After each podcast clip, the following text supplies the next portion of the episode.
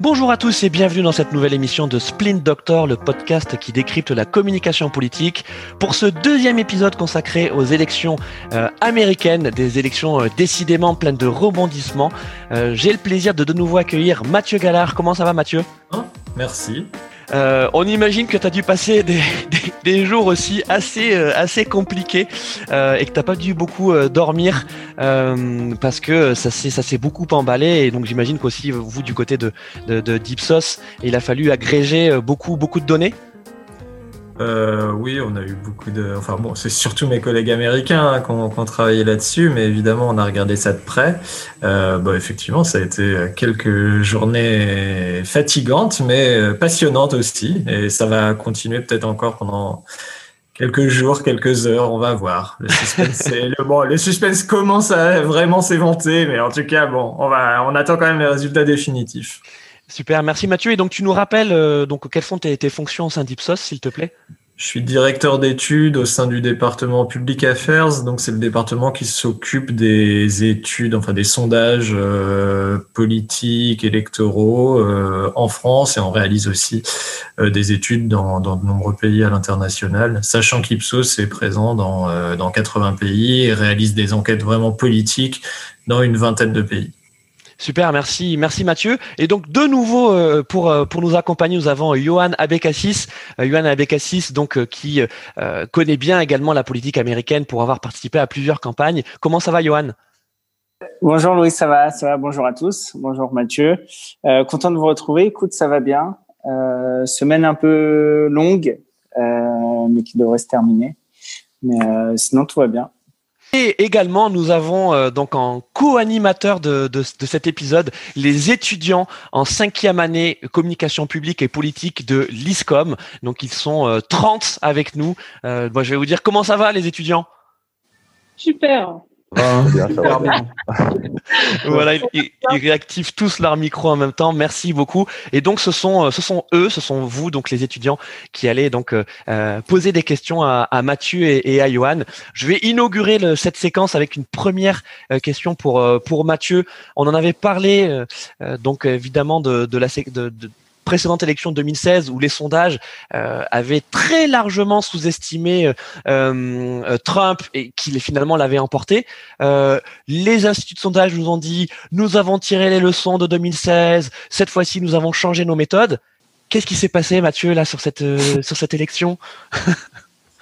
Non, mais je pense qu'il faut vraiment attendre un peu pour euh, pour pouvoir dire que les sondages se sont trompés. Enfin, là, c'est vrai que hier, avant hier soir, oui, c'est ça euh, avant-hier matin, pardon, euh, au matin de l'élection, tous les médias disaient que on avait déjà l'impression que Trump était réélu, et tous les médias disaient que les sondages s'étaient euh, vraiment euh, complètement trompés. Or, euh, aux États-Unis, à chaque élection, c'est en fait le même scénario. Au petit matin en France, vous avez l'impression que c'est très serré parce qu'il manque des millions, mais des dizaines de millions de bulletins de vote à compter. Alors certes, dans les fameux swing states dont on parle beaucoup en ce moment, le Michigan, la Pennsylvanie, etc., mais aussi sur la côte ouest. La côte ouest, c'est notamment la Californie. C'est un État, c'est l'État le plus peuplé des États-Unis et c'est un bastion démocrate. Et donc c'est un État dans lequel on met longtemps à compter, tout simplement parce qu'il n'y a aucun enjeu. Absolument, enfin, il est absolument certain que cet État votera pour Biden. On le sait depuis le début. Les républicains n'y ont absolument pas fait campagne. Euh, et en fait, donc, vu qu'il reste des millions de bulletins à dépouiller dans cet État, et ben, la marge d'avance de Joe Biden, elle s'agrandit petit à petit au fur et à mesure du dépouillement. Euh, là, chaque jour, en gros, Joe Biden gagne 1, 1 million, 1 million et demi de voix d'avance. Et à la fin, il aura sûrement 7, 8 millions de voix d'avance. Donc, euh, c'est peut-être un peu moins que ce que les sondages laissaient prévoir. Néanmoins, enfin, on peut pas dire que ça va être une élection très serrée. Et c'est la même chose, euh, d'ailleurs, dans le collège électoral. Donc, les fameux grands électeurs, vu que le, président est pas directement élu par le peuple, mais qu'il est élu par le truchement des, grands électeurs qui sont désignés au niveau des États, on a l'impression que c'est très serré, mais globalement, la plupart des États très indécis euh, sont en train, enfin, c'est une victoire de Biden qui est en train de se dessiner dans ces États indécis, et probablement là, à l'heure actuelle, on peut envisager que Joe Biden soit élu au collège électoral avec plus de grands électeurs que Donald Trump en, en 2016. Donc globalement, ça va pas être une victoire écrasante pour Joe Biden, que ça soit en voix ou en grands électeurs, mais ça va être une victoire nette et solide. Et c'est ce que les c'est ce que les instituts de sondage disaient. moi, j'avais été interviewé à plusieurs reprises, plusieurs reprises.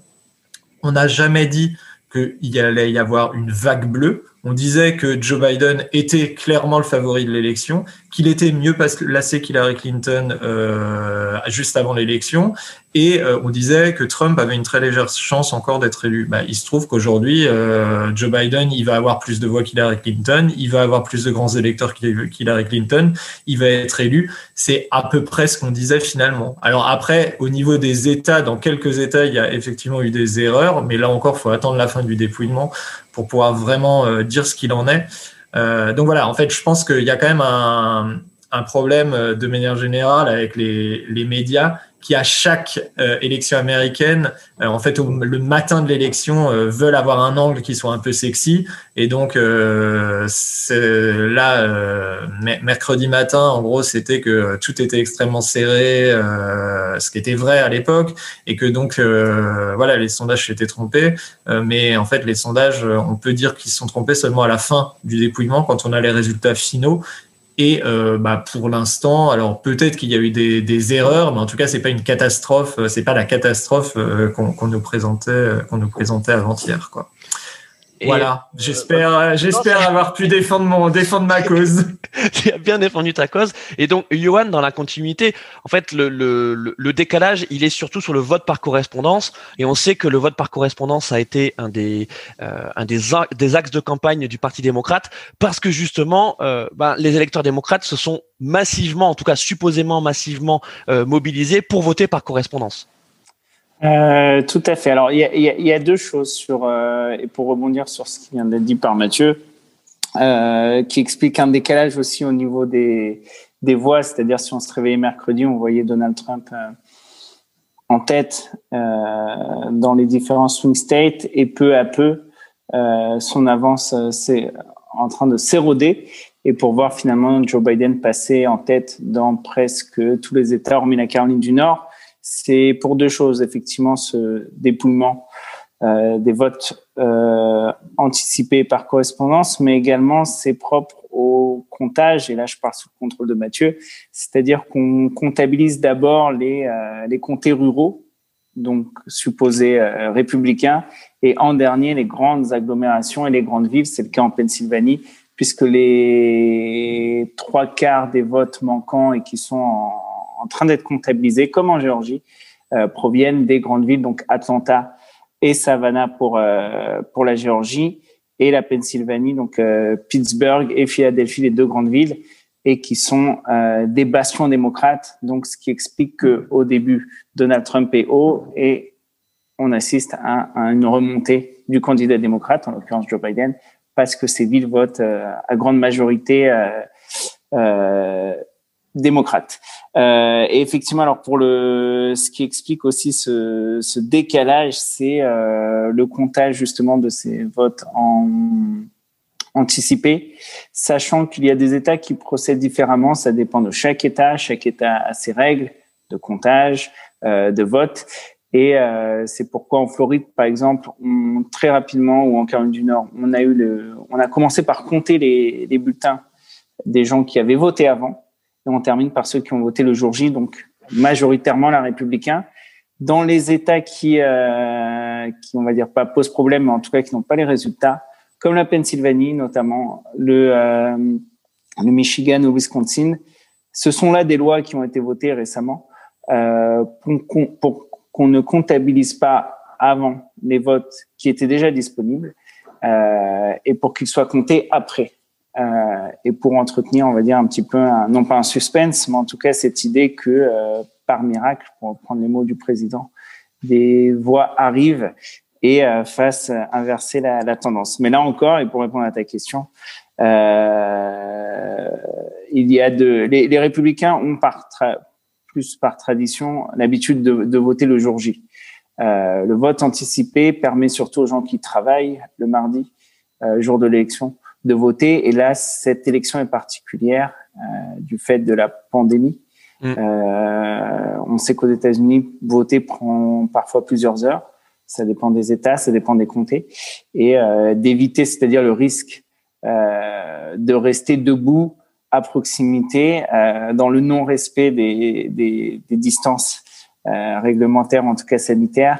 Donc, ce vote a été encouragé et facilité par nombre d'États au grand désespoir du président Trump et qui avait appelé justement ses électeurs à ne pas voter en avance, mais à aller voter le jour J avec cette idée que les, les, votes seraient comptabilisés euh, avant, ce qui lui permettra en tout cas d'apparaître comme le vainqueur et c'est finalement ce qui s'est passé. Merci Johan. On, on, a une question d'Alan. Oui, bonjour. Euh, du coup, moi, ma question, c'était pensez-vous que l'influence de Trump, de Trump pardon, s'est amenuisée durant cette élection, euh, notamment dans d'anciens États républicains ou dans les swing states? Et si oui, pourquoi? Peut-être Mathieu, pour commencer Ouais, il y a des choses très différentes en fait d'un État à l'autre. Euh, globalement, dans les États euh, républicains, enfin vraiment les bastions républicains, les États qui traditionnellement votent républicain, et ça n'a pas changé euh, cette fois. L'influence de Trump, le vote pour Trump, en fait, il est resté stable, voire même il a un peu progressé. Par exemple, si on regarde ce qui se passe dans l'Amérique vraiment rurale, Trump avait déjà des scores exceptionnels en 2016 et ça s'améliore encore. Après, ce qu'on voit, c'est que euh, dans les États, il y a différents types de swing states après qui sont très différents euh, du point de vue de leur population globalement dans les États du Sud, qui sont plutôt des États vraiment dynamiques économiquement, euh, on voit que euh, effectivement la Trump a tendance à baisser. Euh, par exemple, il a perdu l'Arizona, qui pour la première fois a voté démocrate depuis, je crois, 1996, et déjà en 96 c'était extrêmement serré. Il a perdu la Géorgie, qui pareil, n'a pas dû voter démocrate depuis depuis Bill Clinton. Enfin, il est en train de perdre la Géorgie. Ça n'est pas encore fait, mais il vient de passer devant, euh, il vient de passer derrière Joe Biden dans le dépouillement, et euh, les choses semblent mal engagées pour lui. Euh, au Texas, alors euh, Donald Trump a, a, gagné, mais malgré tout, la sa marge d'avance doit être de, de, 5 ou 6 points. Et voilà, euh, ça reste extrêmement faible dans un État républicain. Donc voilà, ça veut dire que dans les États euh, vraiment dynamiques économiquement, il y a toute une partie de la population qui auparavant votait républicain, souvent des républicains assez centristes, qui ont très bien pu voter pour les précédents candidats et présidents républicains, mais qui aujourd'hui se détournent de Trump parce que vraiment ils sont très très hostiles à son positionnement politique à la fois anti-immigration, euh, anti, anti-élite, euh, etc. Par contre, dans les États effectivement de la Rust Belt, donc ça c'est plutôt le nord-est des États-Unis, euh, c'est des États anciennement industriels où là la crise économique a, frappé à fond. On voit que Joe Biden euh, a priori va regagner euh, trois États qui avaient été perdus par Hillary Clinton en 2016, euh, mais il va les regagner quoi qu'il arrive avec une marge faible. Et certains des États qui étaient gagnés par Barack Obama dans cette région ou par Bill Clinton, il ne les regagne pas par exemple l'Ohio, par exemple l'Iowa.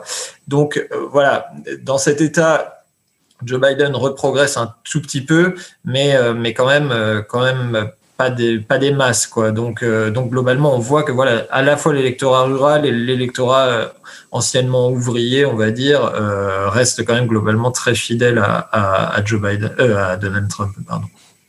Ouais, Johan, toi aussi sur le sur le vote. Alors on, l'appelle le vote ouvrier, c'est un peu par, euh, on va dire, euh, euh, extension de, de, de ce qu'on pourrait dire en France, mais c'est un c'est un vote qui est clairement acquis républicain et Trump. oui, et ça c'est nouveau. Hein, de, ça a été dit et raconté. Effectivement, ce sont des États et surtout un électorat démocrate. Hein, on est syndiqué en même temps qu'on est démocrate. Et euh, ça a tourné en tout cas depuis euh, l'élection de 2016. Euh, mais finalement, c'est là où ça s'était passé pour Donald Trump. Et en fait, il va perdre comme il avait gagné, c'est-à-dire avec ses, cette Rust Belt, en perdant le Wisconsin, le Michigan et vraisemblablement, c'est presque une certitude, la Pennsylvanie, qu'il avait finalement hissé à la Maison Blanche. Euh, donc il y a un vrai retournement de non pas de situation, mais en tout cas de, scénario.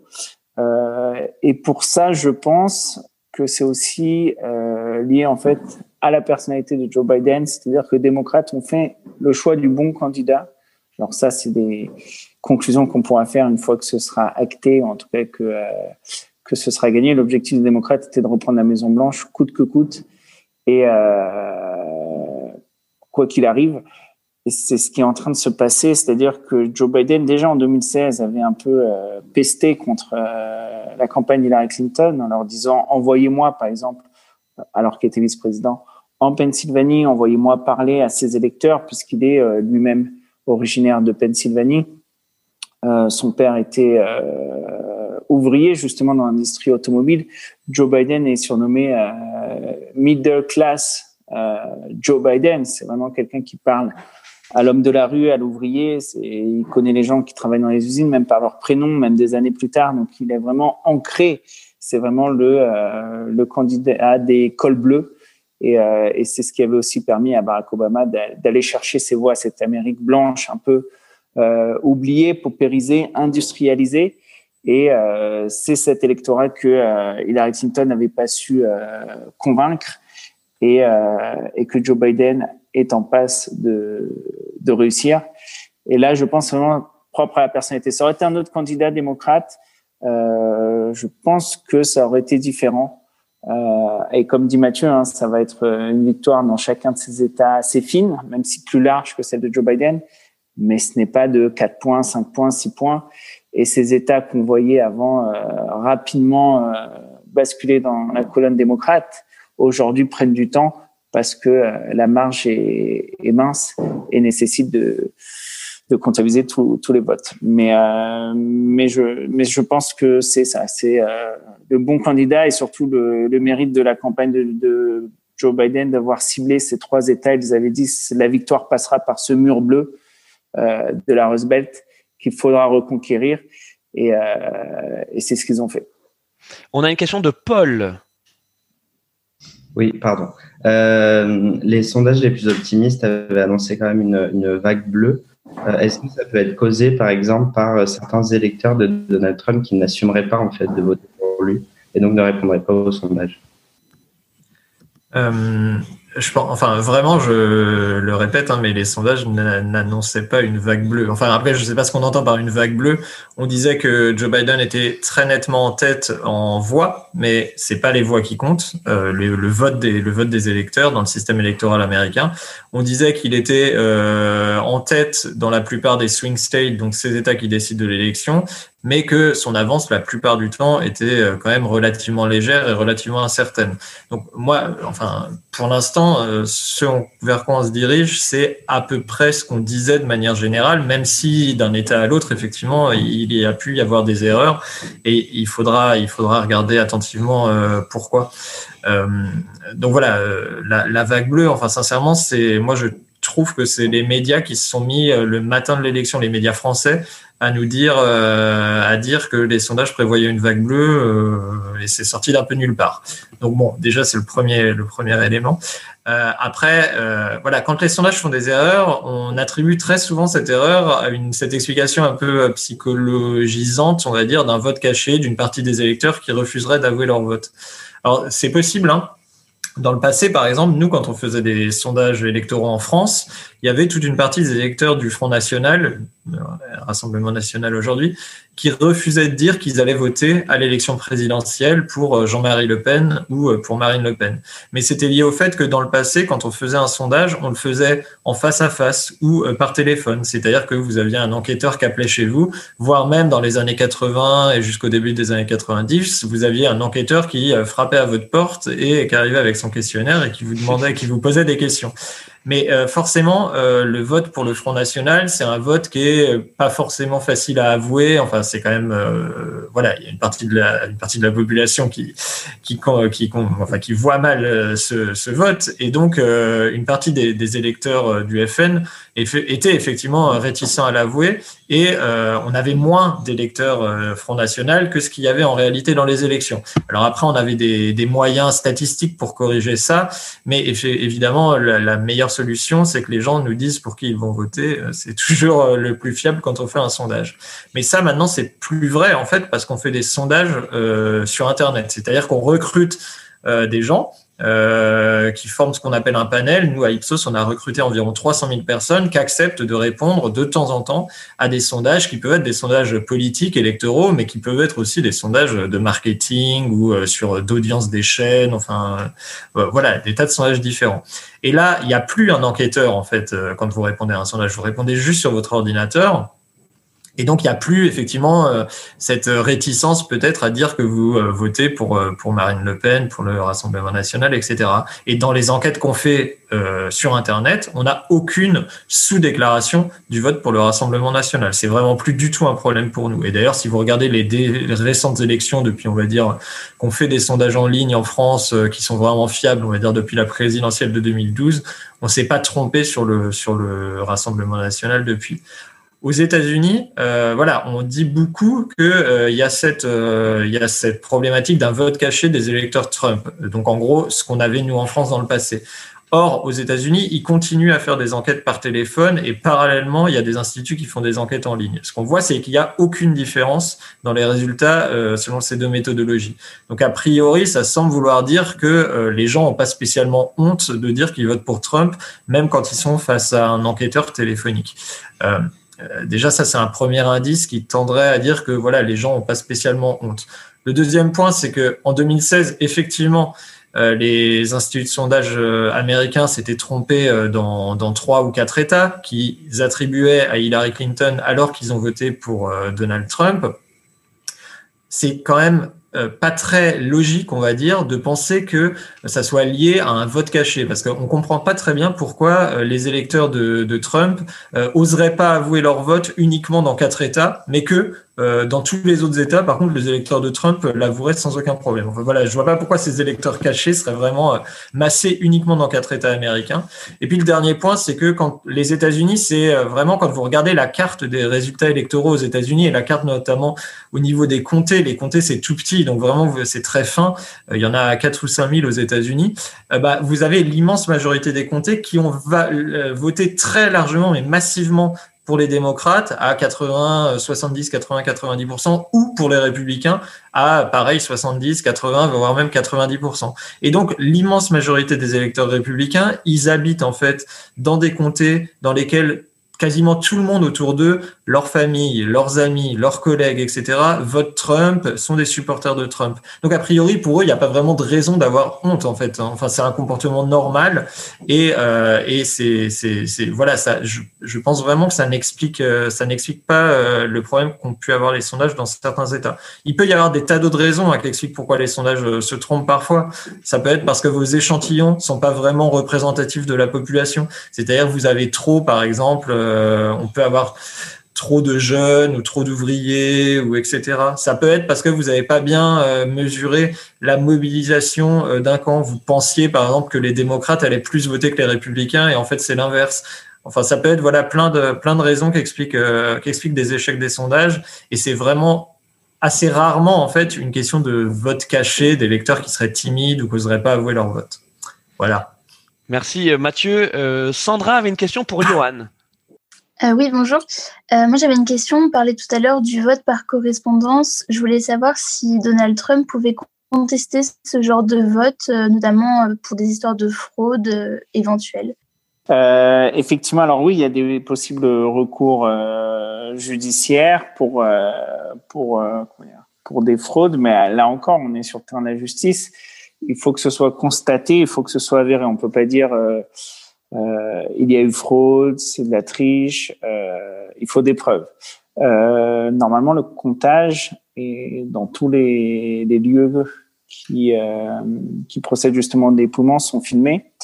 Euh, tous les, les Américains qui procèdent justement au dépouillement, il faut le rappeler aussi en, en pleine pandémie, hein, qui, qui prennent un risque à venir dépouiller, même s'ils sont masqués, même s'ils sont séparés par des vides de plexiglas dans la plupart des, lieux, avec des gants, euh, pourraient très bien rester chez eux. Ils font ce qu'on appelle de la démocratie euh, en action. Hein. C'est euh, justement ce qui a été dit hier sur les, les principaux chaînes américaines.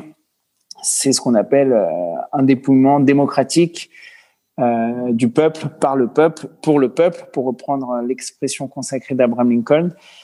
Donc, il y a des caméras, il y a aussi des avocats qui sont présents dans les centres dépouillement et, euh, et ces Américains qui, qui, procèdent au dépouillement, certains sont démocrates, certains sont républicains, certains sont indépendants, certains ont voté Trump, certains ont voté Biden, certains se sont abstenus. Mais toujours est-il que euh, ce ne sont pas des démocrates qui comptent euh, les votes, ce ne sont pas des républicains, ce sont l'ensemble des, des, des, Américains. Et pour répondre à ta question, oui, il y a eu euh, déjà des des décisions, en tout cas des, des, plaintes qui ont été déposées. Certaines ont été déjà euh, euh, tranchées, puisque la justice va se saisir rapidement du cas. Et dans la plupart, euh, dans la plupart, elles ont été déboutées. Je crois qu'il y a juste eu en Pennsylvanie où il y a eu une autorisation en termes de, distance, c'est-à-dire pour permettre les observateurs, en tout cas du camp Trump, qui se plaignaient d'être trop éloignés du, du dépouillement et ça, c'était recevable, ce qui a interrompu le, le vote en Pennsylvanie avant qu'il ne reprenne. Mais là encore, il faut, il faut des preuves. Il ne s'agit pas de dire euh, l'autre camp a triché. Il faut des preuves et, euh, et pour l'instant, aucune preuve, en tout cas, n'est avérée.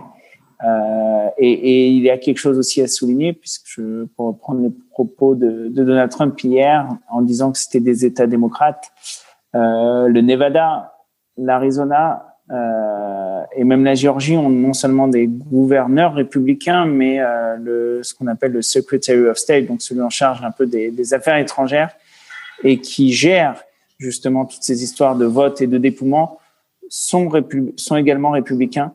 Donc euh, les États qui risquent de donner euh, l'avance décisive à Joe Biden sont gouvernés par des républicains. Donc euh, ce ne sont pas des démocrates qui euh, vont donner la victoire à Joe Biden, c'est et eux-mêmes donc euh, ont démenti tout de suite en disant qu'il n'y a pas de fraude, euh, qu'aucun cas n'est avéré. Alors après, pour chaque élection, il y a des, bulletins qui sont comptés doubles, il y a ici et là euh, des irrégularités chaque année, chaque vote, mais euh, à la marge. Il n'y a pas de fraude massive qui euh, viendrait remettre en question, en tout cas pour l'instant, euh, ce vote. Donc oui, la justice peut être saisie. Elle l'a déjà été par euh, le camp euh, de Donald Trump, mais à ce jour, pour l'instant, aucune décision est venue corroborer, en tout cas, les, accusations. Et je le répète, il faut des preuves, qu'elles soient avérées, qu'elles soient manifestes, d'une volonté, on va dire, soit de remplir les urnes, soit de se tromper dans, dans le comptage. Merci Johan. Maël avait une question pour Mathieu. Bonjour. Euh, moi, j'avais une question, c'est plus d'ordre sociétal. Euh, je voulais savoir, à votre avis, pourquoi on observait aujourd'hui euh, dans la société américaine une réelle fracture de l'opinion politique qui s'illustre en ce moment par les élections, par deux camps qui sont très définis et qui réagissent de manière assez violente, du coup, entre eux. Et pourquoi, du coup, on observe dans les résultats des victoires de grands électeurs qui se jouent à quelques centièmes alors, je ne sais pas vraiment répondre pourquoi en fait. C'est sûr que le phénomène est très clair et c'est quelque chose qu'on voit depuis euh, depuis on va dire une vingtaine d'années, euh, depuis le début du mandat de Bush, on va dire, c'est de plus en plus manifeste et ça augmente de plus en plus. Vous avez effectivement, euh, voilà, toute une partie de l'Amérique euh, qui est démocrate, qui votera toujours démocrate, qui déteste Trump, qui déteste les républicains, et de l'autre côté, vous avez euh, la même chose chez les républicains, avec effectivement au milieu, vous avez extrêmement peu en fait maintenant d'indécis. Quand vous faites une campagne électorale aux États-Unis, l'objectif c'est plus de convaincre les indécis, c'est de mobiliser vos électeurs, vu que finalement il y a, a plus d'indécis. Enfin, très peu, en tout cas, ça compte peu.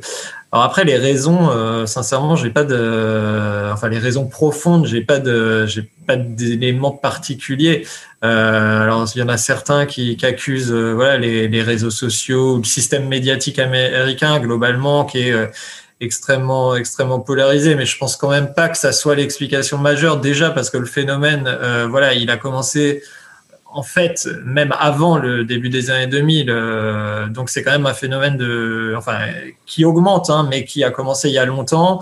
Et ensuite, malgré tout, on parle beaucoup euh, du phénomène, des bulles de filtre, c'est-à-dire des, électeurs qui, euh, par exemple, les électeurs républicains qui ne regarderaient que les chaînes républicaines, notamment Fox News, qui sur leur compte Facebook ne verraient que des posts de leurs amis républicains Et même chose chez les démocrates. Et du coup, euh, en fait, ces deux, ces deux électorats, ils vivraient vraiment dans des univers parallèles. En fait, quand vous regardez vraiment dans le, dans le détail, euh, c'est vrai, mais c'est vrai seulement d'une partie euh, des électeurs. Il y a quand même la grande majorité des Américains, quand ils s'informent, ils le font pas sur Fox News, ils le font sur les grands médias que sont ABC, CBS, qui sont des chaînes, bon, relativement neutres, en tout cas, voilà, relativement, relativement factuelles. Donc ça explique pas, à mon avis, cette espèce d'hystérisation. Pareil, voilà, les gens qui discutent sur, euh, sur Twitter de politique, euh, bon, bah, c'est quand même une petite minorité, pour pas dire une minorité euh, quasiment ridicule de, de la population américaine. Et c'est la même chose en France. Et, mais donc, j'ai pas, enfin, fondamentalement, j'ai pas vraiment d'explication sur le pourquoi. Après, le phénomène est absolument clair. Euh, mais, mais, mais voilà, comprendre pourquoi, c'est quand même une autre paire de manches et ça va attendre un peu, hélas. Merci Mathieu. Euh, Arthur avait une, question pour toi, Johan. Oui, bonjour. Euh, je voulais juste savoir si euh, on en a parlé un petit peu depuis le début de la semaine, mais s'il y avait un, réel parallèle à faire avec l'élection de 2000 entre, entre George W. Bush et, Al Gore en termes, de, en termes de proximité déjà des voix, en termes de, de grands électeurs assez partagés. Parce que je crois qu'il y avait eu six, enfin, six, six, grands électeurs de différence entre, entre les deux candidats en 2000. Et puis aussi, on avait vu que tout le monde était un peu, euh, tout le monde attendait les résultats de la Floride avec impatience parce que c'était vraiment un état clé. Et euh, donc, ouais, je voulais savoir si juste il y avait un, vrai parallèle à faire entre ces deux élections à 20 ans de, à 20 ans d'écart.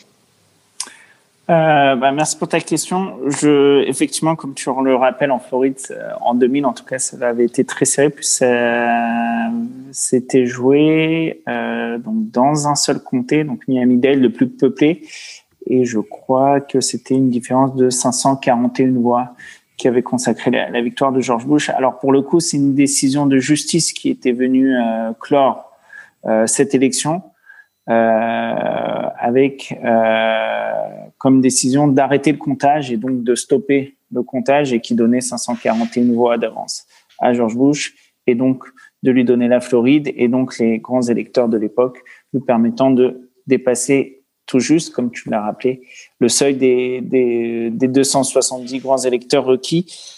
Je ne pense pas que ce soit pareil. Euh, à l'époque, effectivement, ça avait pris des semaines puisque la décision avait lieu, je crois, en décembre, juste avant le vote des grands électeurs.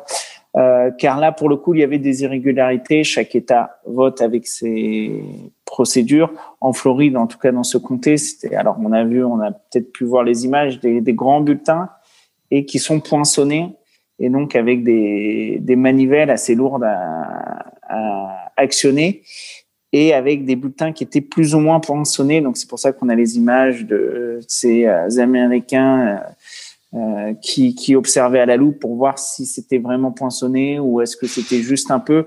Donc là, il y avait vraiment des supposée irrégularité. On se souvient notamment dans ce comté qu'il y avait un, candidat, donc euh, Pat Buchanan, pour euh, la petite anecdote, qui était ouvertement raciste et même antisémite, euh, et qui dans ce comté, euh, peuplé à, avec une forte communauté juive, avait reçu quelque chose comme 13%, ce qui est quand même énorme pour un petit candidat et aussi clivant et aussi ouvertement raciste.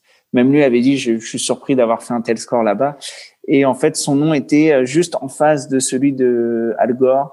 Donc, euh, et sachant que l'électorat est âgé, euh, qui n'a pas forcément une bonne visibilité. Donc, tout ça, c'était des, des suppositions recevables.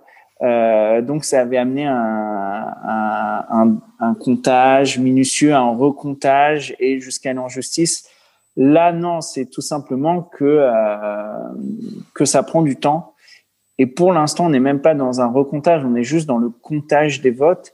Et euh, comme le disait Mathieu en préambule, et je crois que c'était une des premières questions, de tout temps, euh, lors des élections présidentielles, le candidat est annoncé, le vainqueur est annoncé parce qu'on le sait, euh, il fait son discours, mais la totalité des votes, même dans tous les États, n'a lieu que quelques jours après on l'oublie, mais je crois que c'était en 2012, euh, Barack Obama avait gagné la Floride, je crois, le samedi, suivant euh, l'élection qui avait eu le mardi et le mardi soir, en tout cas le mercredi au petit matin ici en France, il s'était déjà exprimé, avait fait son discours de victoire, et la Floride ne lui avait été donnée avec ses 29 grands électeurs que le samedi. Mais comme il n'en avait pas besoin et comme il était déjà au-dessus, bah, ça n'intéressait personne. C'était juste une formalité de, de, savoir en tout cas qui gagnerait. Là, euh, comme aucun des deux candidats n'a justement pour l'instant atteint ces 270 grands électeurs, ben on attend le vote de ces derniers États qui euh, mettent du temps à, dépouiller, certes, mais qui ont toujours mis du temps à dépouiller. Euh, juste en 2016, euh, ça avait pris un peu moins de temps et encore, l'avance de Donald Trump était beaucoup plus fine. C'est juste que Hillary Clinton avait compris qu'elle n'avait pas de possibilité de gagner. Là, c'est ce qui se reproduit, c'est-à-dire que Trump ne peut pas perdre la Géorgie, ne peut pas perdre la, Pennsylvanie, il doit gagner l'Arizona euh, et il est en passe de ne pas les gagner, quoi. Et il le sait. Euh, il sait qu'il ne gagnera pas ces États, donc il ne sera pas élu. Euh, il faut juste et surtout cette année, surtout cette élection, euh, il y a des accusations comme quoi on vole, comme quoi on fraude. Il y a une volonté même des, grands médias de n'annoncer le vainqueur qu'une fois que tous les votes auront été comptés, ce qui n'était pas le cas avant. Euh, juste là pour euh, s'assurer qu'il n'y ait pas de, euh, d'accusation mais enfin je pense rien révéler mais aussi bien les médias que ce soit CNN ou, même les médias français tout le monde sait que Donald Trump ne pourra pas gagner en tout cas en nombre de grands électeurs et que Joe Biden sera élu c'est une question à mon avis plus d'heures que de jours puisqu'avec les résultats de la Floride de la Pennsylvanie pardon et de la Géorgie c'est en tout cas une évidence Merci Johan. Euh, Emilien, tu avais une question pour Mathieu. Euh, bonjour Mathieu. Euh, euh, donc on assiste à une élection avec une participation très forte. on se demande même si c'est pas une. Enfin, cru voir que c'était la participation la plus forte de l'histoire aux États-Unis. on sait que l'abstention pose des questions de démocratie en France. Est-ce que cette élection peut, peut servir d'exemple en France ou est-ce que c'est reproduisible? Euh, oui, bon, effectivement, c'est euh, euh, l'élection avec le taux de participation le plus élevé depuis 1900. Alors à ceci près qu'en 1900, euh, les femmes ne pouvaient pas voter, les Afro-Américains ne pouvaient pas voter dans la plupart des, États des États-Unis. Donc bon, c'est voilà, faut comparer ce qui est comparable, mais mais il en reste pas moins que c'est exceptionnel. Euh, je pense que voilà, c'est c'est quand même avant tout lié euh, à la situation politique américaine où vous avez un président qui est extrêmement clivant. Euh, il y a la moitié de l'Amérique, enfin une petite moitié de l'Amérique qui l'adore et une grosse moitié qui le déteste. En tout cas, c'est ce que vont montrer les résultats de cette élection. Et euh, vraiment, euh, les gens avaient soit vraiment été vraiment absolument motivés par le fait de le maintenir au pouvoir ou de le chasser du pouvoir. Je suis pas sûr que tout ça, ça soit reproductible exactement en France. Enfin, globalement, voilà, on est dans un autre système politique avec d'autres acteurs, avec euh, pas forcément la même, euh, la même, euh, voilà, c'est pas les mêmes enjeux, etc. Malgré tout, en France, de manière générale, à l'élection présidentielle, les gens vont largement voter. Aux élections de 2017, vous aviez 78% des, des, électeurs qui ont voté au premier tour. Bon, historiquement, c'est un peu moins que c'est un peu moins que, que dans le passé, mais ça reste un taux de participation qui est, qui est extrêmement élevé. Donc voilà, euh, globalement, ce qu'on voit en France, c'est que les gens participent de moins en moins aux autres élections, les élections euh, municipales, européennes, régionales, etc., mais qui restent mobilisés par l'élection présidentielle parce qu'ils savent globalement que c'est l'élection qui décide de tout le reste donc voilà, je, je, je, moi je pense pas que l'élection américaine puisse avoir, euh, enfin puisse dire, euh, voilà, faire penser aux gens qui aujourd'hui euh, sont abstentionnistes en France, ah oui, il faut aller voter, c'est important. Enfin déjà les prochaines élections en France, c'est au mieux dans quatre mois. bon, je pense que les gens seront passés vraiment à autre chose. donc voilà, non, je pense pas qu'il puisse y avoir d'impact sur ce que pensent les Français. Même par exemple sur les résultats électoraux il y a beaucoup de gens euh, qui disent, enfin j'ai entendu plusieurs personnes dire que euh, la défaite de Trump, ça allait euh, faire du tort au, au Rassemblement national, à Marine Le Pen. Là encore, je suis pas du tout sûr que les électeurs du Rassemblement national vont se dire ah Donald Trump a perdu, donc je vais changer de vote. Enfin c'est, ça me paraît vraiment un petit peu un petit peu euh, très, très, très rapide comme raisonnement et pas vraiment correspondre à, euh, à ce que se dit un électeur lambda en fait. Voilà, les, électeurs globalement ne, ne, décident pas en fonction euh, du vote des, des, des, des, des autres pays. D'ailleurs, sinon Donald Trump n'aurait jamais été élu et là aurait largement perdu. Donc voilà. Merci, merci Mathieu. Narindra, tu avais une question pour Johan. Euh, je voulais demander en fait euh, quel serait euh, l'impact de l'élection de Joe Biden sur la France et aussi sur l'Europe en général. Est-ce que ça changerait vraiment quelque chose au niveau économique, même au niveau, bah, au niveau diplomatique, oui, mais au niveau économique. D'accord. Merci Narendra pour, ta question. Je serais nuancé. Il y a eu des articles qui ont été écrits en disant il ne faut pas s'attendre à un, grand bouleversement. Alors sur le sur l'Europe, en tout cas pour la France, il y aura un changement surtout diplomatique. Euh, euh, Donald Trump étant un président isolationniste, il l'a prouvé. Euh, America First. Euh, on s'occupe d'abord des problèmes de l'Amérique et ce rôle de gendarme du monde de l'Amérique a de toute façon était quelque peu abandonné bien avant même Donald Trump, hein, euh, du côté d'Obama aussi, cette volonté de se retirer un peu des affaires internationales. Et on l'a vu, d'autres euh, puissances ont pris la place, la Russie pour ne pas la citer, la Chine, même la Turquie, euh, en voyant le, les États-Unis s'effacer. Et, euh, et donc sur ce plan-là, je pense que l'Europe ne doit pas s'attendre à un changement immense, même si effectivement l'approche de Joe Biden et des démocrates est beaucoup plus multilatérale. Donc il y aura plus de respect, en tout cas vis-à-vis des alliés. Euh, mais attention un peu aussi à la douche froide, à ne pas s'attendre à une lune de miel. Euh, et ça, c'est aussi, je pense, le leg de Donald Trump. Euh, cette volonté, en tout cas, de s'affirmer face à la Chine. Je ne pense pas, ou en tout cas, je serais surpris que Joe Biden change radicalement de, de comment dire, de, position là-dessus. Euh, je crois que Donald Trump a enfoncé en tout cas la porte pour euh, que Joe Biden garde un ton, alors peut-être pas aussi euh, vindicatif, aussi agressif, mais en tout cas cette position de d'affrontement avec la Chine. Et la Chine, je pense, l'a compris, elle l'attend aussi. Donc pour la France, ça va changer, je pense, sur la forme. Euh, on aura un président peut-être qui n'insultera pas ses alliés, qui euh, ne se vexera pas, qui ne fera pas, on va dire, on a pu voir les, les conférences de presse entre Macron et Trump avec euh, les poignées de main qui s'éternisent pour savoir qui a le plus de poignes ou euh, qui cajole plus l'un comme l'autre. Ça dépend aussi de la personnalité là du, du président. Donc avec Joe Biden, je pense que ça sera beaucoup plus souple.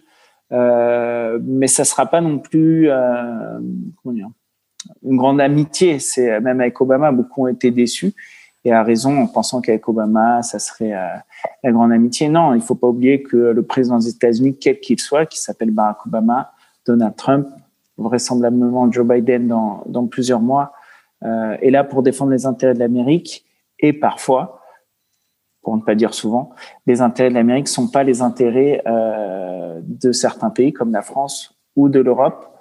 À voir aussi comment l'Europe peut, se positionner en sachant que plus le, les années avancent, en tout cas dernièrement, plus la position américaine euh, s'éloigne en tout cas de euh, la proximité de, de l'Europe sur certains sujets évidemment. Euh, donc, je pense que ça sera mieux sur la forme, mieux sur euh, dans le respect, mais au point de vue politique, au point de vue enjeu, euh, attention à ne pas espérer un, miracle ou un nouveau conte de fées, puis ça ne se passera pas. Après, Joe Biden a déjà annoncé qu'il prévoyait de rejoindre l'accord de Paris. Il y a beaucoup plus de, euh, de diplomatie multilatérale, de, de, faire partie de la communauté internationale. Euh, donc là, ça sera quand même un vrai changement. Mais euh, et surtout que, euh, et ça sera peut-être ma conclusion, Joe Biden est quand même un centriste démocrate. Il n'est pas euh, à la gauche du parti, donc il n'est pas idéologue. Ça aurait pu être vraiment quelque chose de différent. Donc Joe Biden est quand même plus à droite que certains démocrates. Et il prévoit, en tout cas, c'est ce qui se dit, de nommer notamment nombre de, enfin, nombre, plusieurs membres de son administration républicain. Euh, donc vraiment avec une administration beaucoup plus centriste qu'une administration pleinement pleinement démocrate et surtout très marquée idéologiquement. Il, va jouer l'ouverture, quoi.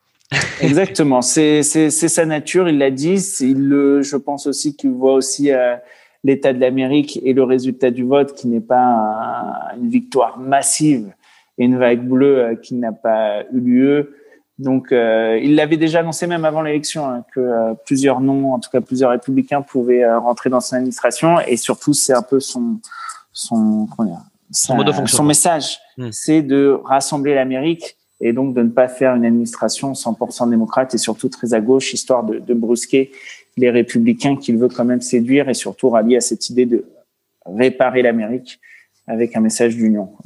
Merci beaucoup, Johan. une question de Romain pour Mathieu. Oui, bonjour. Euh, bonjour. On a souvent en France euh, l'image d'une société américaine fracturée euh, racialement. Et on a vu que au niveau des minorités, ça avait quand même vachement voté pour Trump. Je crois que c'était la plus gros, plus gros vote républicain des minorités depuis Nixon, il me semble. C'est quelque chose comme 34% pour les hispaniques et 14% pour les afro-américains. Comment expliquer ce, ce vote? Euh, ouais, alors effectivement, on a beaucoup mis en avant cet aspect-là. Bon, effectivement, il faut quand même euh, voir que même si c'est des, scores qui s'améliorent pour Trump, euh, les minorités ont quand même massivement euh, voté pour Biden. 66% des, hispaniques et je crois 87 ou 88% des Afro-Américains. Et euh, si on regarde les Américains qui sont d'origine asiatique, on est aussi aux alentours des 60%. Donc, euh, quoi qu'il arrive, ça reste quand même une société qui est, qui extrêmement clivée euh, du point de vue racial, parce que la seule catégorie à avoir voté pour pour Trump à hauteur de je crois 57%, c'est les Américains blancs. Donc, quand même, si on regarde vraiment les, grandes masses, on va dire, euh, ça reste, ça reste une constante. Après, effectivement, il y a eu une amélioration euh, légère, mais quand même assez nette apparemment, du vote pour Trump dans les minorités. Il y a pas mal d'explications qui ont été avancées. Or, euh, il y aurait le fait que, par exemple, c'est des, les minorités elles sont souvent bah, plus en difficulté économique, plus, plus précaires économiquement, et qu'elles auraient peut-être davantage profité euh, de, de, la croissance qui était vraiment là pendant euh, tout le mandat de Trump jusqu'à ce que euh, l'épidémie de coronavirus arrive et vraiment que le chômage se mette à exploser, mais que dans toute la partie avant précédente, elles en auraient bénéficié. On a dit beaucoup que euh, Trump avait vraiment ciblé euh, les minorités pendant sa campagne, euh, notamment sur les réseaux sociaux, et que ça aurait pu en convaincre une partie. On a dit que il avait essayé notamment de, de, auprès des, en fait, en Floride notamment, les Hispaniques sont beaucoup d'origine cubaine et d'origine vénézuélienne. Et en fait, c'est des, des, des gens qui ont fui soit euh, Cuba ou qui sont des descendants de personnes qui ont fui Cuba euh, sous euh, le régime de Fidel Castro, ou des gens qui ont fui le Venezuela qui est dirigé par qui était dirigé par Chavez, maintenant par Maduro. Donc en gros des gens qui on va dire, détestent le socialisme, vu, enfin voilà, ce qui, en tout cas, le socialisme tel qu'il a été mis en place dans, dans leur pays, et euh, Donald Trump a, a, vraiment répété pendant toute la campagne que Joe Biden était un socialiste, ou en tout cas qu'il était pris en otage par euh, l'aile gauche de son parti. Certains disent que ça a eu euh, de l'effet dans ces minorités. Franchement, je je sais pas vraiment, je sais pas vraiment comment distinguer tous ces effets. Je sais pas s'il y y a voilà quelque chose vraiment de, de global qui explique euh, qui explique ces, ce basculement. D'autant que c'est très, ça dépend vraiment des États. Il y a des États où si vous regardez, il y a des comtés aux États-Unis qui sont vraiment à 90, 95% par exemple hispaniques ou afro-américains. Donc vous pouvez vraiment vous dire, bah si ce comté a plus voté euh, Trump pour la coup, pour le coup c'est vrai quoi. Et euh, par exemple, il y a des États dans lesquels oui les hispaniques ont plus voté pour Trump, mais il y a des États dans lesquels ils ont moins voté pour Trump. Notamment, ce qu'on voit aussi, c'est que davantage dans les zones rurales, euh, les hispaniques et les afro-américains ont plus voté pour Trump, mais dans les zones urbaines, ils ont moins voté pour Trump. Donc tout ça est vraiment euh, très compliqué. Et euh, voilà, il va falloir un peu de temps, je pense, pour bien comprendre les raisons de, de, ce basculement. Mais voilà, je répète, le basculement, il est quand même pas massif. Euh, ça reste, ça, reste léger. Et les minorités ont quand même voté euh, massivement pour Joe Biden. Donc voilà, ça doit être mis en avant. Et malgré tout, il faut quand même prendre ça avec euh, des pincettes. Merci Mathieu. Emilien avait une question de nouveau pour Johan. Oui, euh, Johan, vous avez dit, euh, vous avez parlé d'un Joe Biden qui sera euh, un président rassembleur qui fera un peu le bridge entre les républicains et les démocrates. donc du coup, une défaite de Trump. Quel, comment vous voyez son avenir politique et pas, non, pas seulement personnel, mais aussi de son mouvement qui se voulait anti-establishment, donc on peut dire anti anti gouvernement de Biden.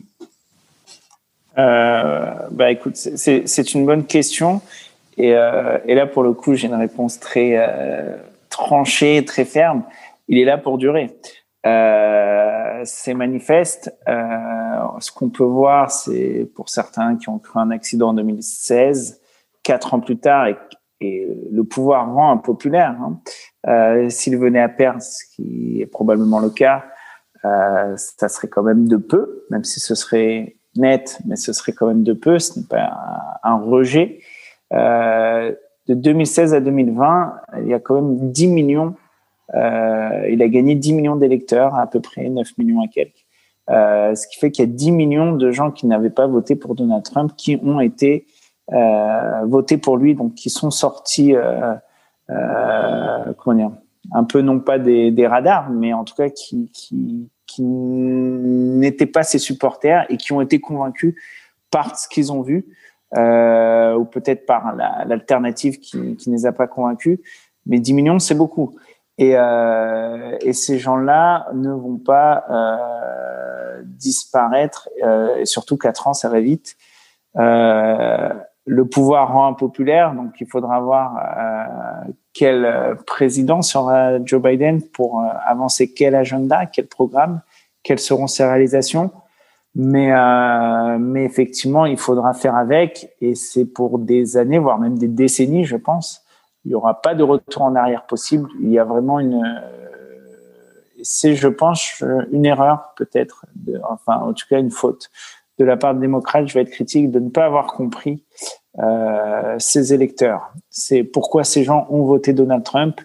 Euh, pendant quatre ans, on a dit qu'il était euh, outrancier, qu'il mentait de manière éhontée, euh, des faits alternatifs. Mais tout ça semble-t-il glisser sur lui et de ne pas avoir compris la, raison qui poussait des, des gens, comme on l'a dit au début de cet échange, qui étaient syndiqués, qui étaient démocrates, à basculer et même en sachant ça, si vous allez euh, en Pennsylvanie ou dans le Minnesota, dans le Michigan, alors on a l'image des supporters trumpistes euh, purs et durs euh, qui n'en démordent pas. Il y a des gens qui vous disent oui, je sais qu'il ment, je sais qu'il ne dit pas la vérité, je sais qu'il paye pas ses impôts, mais je euh, j'apprécie sa manière d'être, surtout son, son, son langage, sa, sa manière d'être franche, ce côté euh, bourrin, un petit peu un peu dur euh. Ça plaît aux Américains, ils leur parlent, ils leur ressemblent.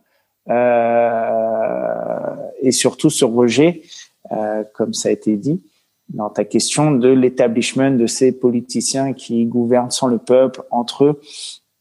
Donc euh, pour ça, effectivement, c'est quelque chose qu'il faudra prendre en compte et, euh, et, euh, et, vraiment pas juste pour le mandat qui arrive, mais je pense pour des années voire des décennies, le Trumpisme est là pour pour durer et euh, on le voit aussi en France, hein, ce, ce, populisme, en tout cas cette révolte qui vient d'en bas, euh, trop longtemps ignorée, en tout cas pas, pas écoutée par, par les gouvernants, qui prend ampleur. Et pour répondre à ta question sur Donald Trump, euh, j'ai, alors là, on ne peut que supposer, que supputer, euh, parce que vraisemblablement, il va perdre, il risque de perdre. On prend des, pincettes, même si ça semble évident. Euh, ça dépendra de sa réaction. Euh, un, un, une hypothèse à ne pas, repousser, c'est l'hypothèse qu'il puisse revenir en 2024. Euh, la Constitution lui offre ce droit, c'est deux mandats qui soient consécutifs ou séparés dans le temps. Ça s'est déjà vu dans l'histoire des présidents qui sont et qui sont en exercice, qui perdent et qui reviennent. Euh, j'ai en tête, j'en ai oublié un, mais euh, mais toujours est-il que c'est tout à fait possible. Surtout que s'il continue dans cette ligne, c'est-à-dire on m'a volé l'élection, en fait cette défaite, si elle a lieu, elle n'est pas humiliante pour lui. Alors pour lui, dans son narratif, on lui a volé, on a triché et compter sur lui pour euh, pour euh, dérouler ce, cette histoire jusqu'à la fin. Mais, euh, mais il pourra dire, et à juste titre, qu'il n'a pas été rejeté par l'ensemble du peuple massivement. Il y a euh, quelque chose comme 69, 70 millions d'Américains euh, qui ont voté pour lui. Et il pourra jouer dessus et surtout qu'il y aura peut-être une nostalgie par rapport au mandat de Joe Biden qu'on trouvera peut-être trop effacé, trop mou, pas assez dur, ce qui a plu, en tout cas chez ses électeurs, donc cette possibilité qui revient en 2024 et surtout mm. euh, si, si ça a lieu, il restera pas silencieux. Il y aura la, la tentation de commenter l'actualité.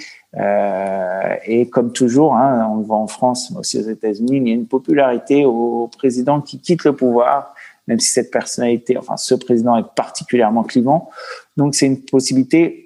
Autre euh, chose à ne pas oublier, c'est qu'il euh, y a des problème judiciaire qu'il devrait l'attendre, hein, Donald Trump, euh, puisqu'il perdrait son immunité euh, présidentielle et qu'il devra en tout cas répondre euh, sur plusieurs euh, sujets, plusieurs plaintes, qu'elles soient personnelles, qu'elles soient en tout cas au niveau de la corruption. Donc il a un agenda judiciaire qui l'attend et avec pour le coup des, des vraies possibilités d'être peut-être condamné ou pas, mais en même temps rien de nouveau chez Donald Trump, donc euh, c'est encore une histoire de narration. Mais ce qui, est euh, sûr, euh, Johan, c'est que le Trumpisme survivra à la défaite de, Donald Trump. Clairement, et, et même, je vais même aller au-delà. Je sais plus, je disais ça quelque chose hier en disant, on va peut-être compter jusqu'en 2034 où Trump et Joe Biden seront déjà morts. Mais au-delà de même de la vie de Donald Trump, je parle vraiment en décennies. c'est quelque chose qui, qui va perdurer. Donc en ça, oui, il a déjà gagné. Euh, là, là, on, s'avance dans la, ah sacrément dans, la politique fiction. on avait une question. on, avait une question d'Estelle, l'avant-dernière question euh, pour Mathieu. Bonjour. Bonjour. Euh, ma question, elle porte sur, sur les sondages. Donc, on sait qu'en France, les sondages diffusés avant l'élection, enfin avant que les gens aillent voter, sont extrêmement importants puisque les Français ont tendance à se décider un peu au dernier moment euh, concernant la personne pour qui ils vont voter. Et du coup, ce que je me demandais, c'était un petit peu la même chose aux États-Unis. En somme, euh, quel est l'impact des sondages euh, diffusés juste avant le jour où ils sont censés voter sur, sur les votes? Alors ça, c'est ça, c'est quand même globalement une idée reçue en fait que les sondages ont beaucoup d'influence sur les gens. En fait, c'est vrai que euh, les électeurs ont de plus en plus tendance à faire leur choix au dernier moment. Euh, ce qui n'était pas le cas dans les, enfin, dans les années 60, 70, 80, où globalement, euh, voilà, vous votiez communiste ou vous votiez euh, pour un parti gaulliste pendant longtemps et vous ne posiez pas vraiment la question. Euh, là maintenant, voilà, vu la multiplicité de candidats et de courants, il y a beaucoup plus de ce qu'on appelle la volatilité, c'est-à-dire des gens qui hésitent et qui choisissent au dernier moment. Par contre, est-ce qu'ils choisissent en fonction des sondages? En fait, pas vraiment.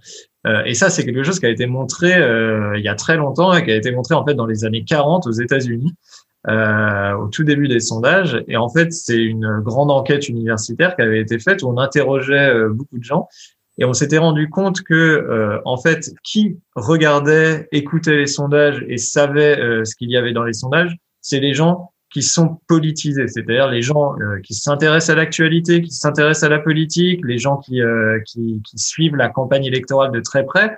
Mais ces gens-là, par définition, c'est aussi ceux, euh, bah voilà, qui ont un avis sur les, les, candidats et qui savent pour qui ils vont voter depuis très longtemps. Alors que, au contraire, la grande masse de la population, globalement, elle peut suivre la politique, mais elle la suit pas de très près. Euh, de manière générale. Voilà, il faut savoir que que ce soit en France ou aux États-Unis, la grande majorité de la population s'intéresse pas de près à la politique. Bah, ces gens-là, ils vont être beaucoup moins, ils vont être beaucoup plus indécis, mais ils vont aussi être beaucoup moins euh, attentifs aux sondages. Euh, ils vont pas suivre les sondages de près, comme les personnes qui euh, suivent la campagne de très près. Ils vont pas se décider en fonction des sondages, etc. Donc voilà, ça, les sondages peuvent éventuellement jouer sur quelques personnes, mais c'est quand même pas les sondages que ce soit aux États-Unis ou en France qui euh, font que les indécis euh, vont dans un sens ou dans l'autre. D'autant plus que, en plus, euh, on ne sait vraiment pas pour qui. En fait, les derniers sondages, est-ce que par exemple, si votre candidat est en tête, ça va vous mobiliser? Euh, voilà, vous allez vous dire, ah, je vais aller voter vraiment pour accompagner sa victoire, pour qu'il ait une victoire encore plus importante.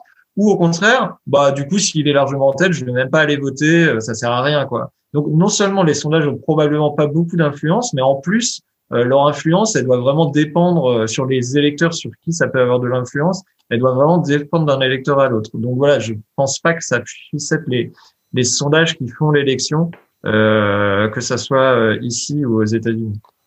Merci Mathieu. Et donc la dernière question de Narindra pour, euh, pour tous les deux. Euh, oui, en fait, je voulais vous demander, est-ce que la défaite de Trump elle pourrait être le début d'un déclin des régimes populistes dans le monde? Euh, Donc, on peut penser à des pays comme le Brésil ou l'Italie. En fait, est-ce que ce, ouais, parce que Trump représente un petit peu bah, le symbole du populisme, et est-ce que ça pourrait présenter un, un déclin mondial? Johan?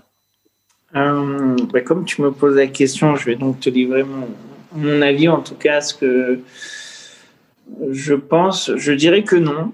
Je dirais que non, parce que euh, on le voit, en tout cas, surtout par rapport aux, aux chiffres euh, de Donald Trump. Euh, il y a quand même, euh, je répète, 70 millions de gens qui approuvent.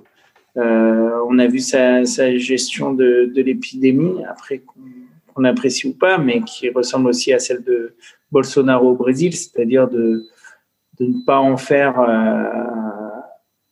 cas véritablement. Hein, dans ces derniers meetings, il disait bon, ça suffit du Covid, ça suffit du Covid. Hier, hein, juste pour préciser, c'est quand même plus de 118 000 cas, si je me trompe pas, euh, en une journée, plus de 1000, 1100, 1200 morts. Donc euh, l'épidémie repart euh, nettement à la hausse aux États-Unis. Je, je, ne pense pas, je pense même c'est un mouvement qui, qui tend à s'accroître, euh, que ce soit en Turquie, que ce soit même en Israël, que ce soit en, en, au Brésil, on l'a dit, en Italie. Euh, il y a une vague populiste, euh, en tout cas les euh, d'un soulèvement en tout cas bon, qui reste dans les urnes heureusement, mais des peuples pour, pour réorienter les, les politiques. Je, je, ne pense pas que cette défaite, si, si elle s'avère, on reste prudent, mais euh, ça, ça en prend le chemin, euh, vienne mettre un coup d'arrêt à cette euh, vague. Alors certes, elle aurait été amplifiée nettement si euh, Donald Trump avait été reconduit à la Maison Blanche, mais euh, mais mais mais je, je je pense pas que ce soit un, coup d'arrêt, je pense que c'est euh, un peu un rééquilibrage, mais euh, mais le vote euh, en faveur de Donald Trump, en faveur de son style, de, aussi, au-delà du style de, de ce qu'il prône, euh, est là pour durer. Merci Johan et, et Mathieu. Est-ce que les études d'opinion nous, nous permettent de voir des tendances se dégager? Euh, les études d'opinion, pas, enfin, on peut voir que globalement, il n'y a pas de déclin particulier, euh, voilà, des partis populistes dans le monde, et je suis absolument d'accord. Enfin, voilà, là, là, Trump va être battu, mais ça va pas être une défaite écrasante.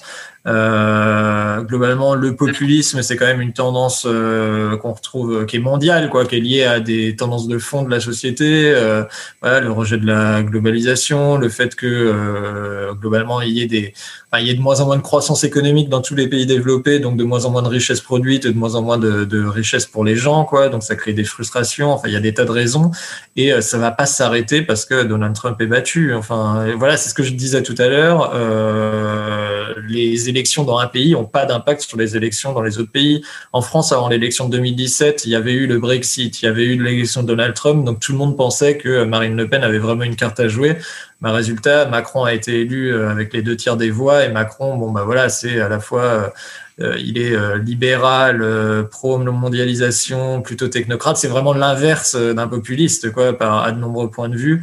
Euh, donc voilà, je, je, pense vraiment pas que, euh, que tous ces, ces, phénomènes de fond, ils vont s'arrêter ou ils vont vraiment reculer. Après, voilà, d'un pays à l'autre, ils peuvent avoir plus ou moins de succès selon leurs candidats, selon leur programme, etc. Mais, euh, mais, mais je pense pas que, je pense pas que ça va s'arrêter. Merci beaucoup Mathieu et Johan et aussi merci aux, aux étudiants en cinquième année de communication publique et, politique de, l'ISCOM d'avoir participé à, cette émission riche. Euh, on espère donc que cette émission vous a plu euh, et euh, donc on se retrouve très rapidement pour de, de nouveaux épisodes, principalement autour de la politique française quand même et pourquoi pas des nouvelles digressions sur sur la politique internationale. donc n'hésitez pas à interagir avec nous sur sur les réseaux sociaux, en particulier sur sur Twitter. Mathieu et Johan sont sont sur Twitter ainsi que que, Spin Doctor. Et puis également, me semble-t-il, quelques étudiants euh, de, de, notre promotion de l'ISCOM euh, qui sont également sur les réseaux sociaux. Au revoir et à bientôt.